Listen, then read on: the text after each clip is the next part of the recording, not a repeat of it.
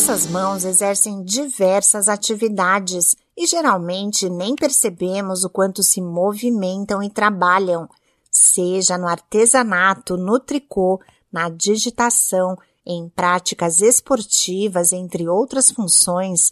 É importante ficar atento a qualquer sintoma de dor. Realizar movimentos repetitivos ou que exigem esforço pode provocar lesões ao longo do tempo.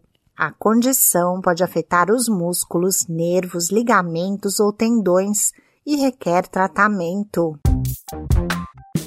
Olá, eu sou a Sig Aikmaier e no Saúde e Bem-Estar de hoje converso com a fisioterapeuta Valquíria Brunetti, especialista em RPG e Pilates.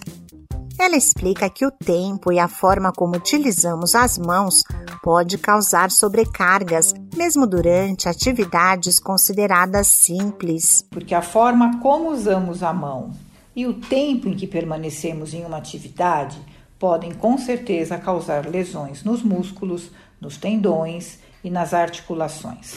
Atividades manuais, por exemplo, como tricô, crochê, artesanatos, são considerados muitas vezes um hobby das pessoas.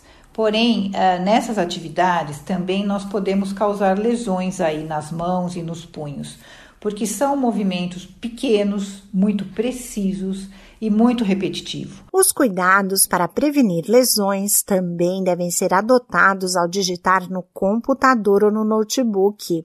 Já durante o uso do celular, a maior sobrecarga é sobre os polegares afirma a especialista. Quando se fala em uso de celular, a estrutura mais uh, que tem uma sobrecarga maior são os polegares, porque eles digitam e fazem movimentos repetitivos por um período muito longo.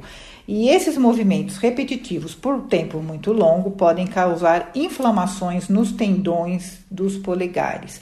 Hoje nós temos até mesmo um nome específico para essa tendinite. Ela se chama WhatsApp knit. E embora traga benefícios à saúde, praticar esportes também requer atenção. Dependendo do tipo de exercício, a recomendação é preservar as articulações das mãos e dos braços. Alguns esportes, algumas práticas esportivas, elas são feitas de formas assimétricas com a repetição de movimentos, como por exemplo o tênis, que ele é um esporte assimétrico e ele exige muito, por muito tempo, uh, o esforço repetitivo de braço, antebraço e punho.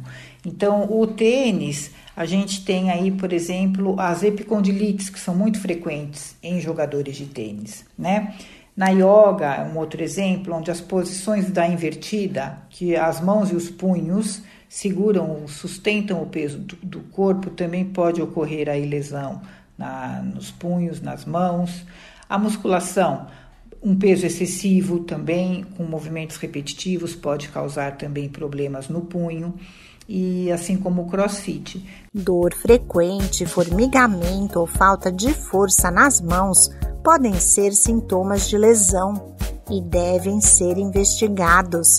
Alerta a fisioterapeuta Valquíria Brunetti. Esse podcast é uma produção da Rádio 2.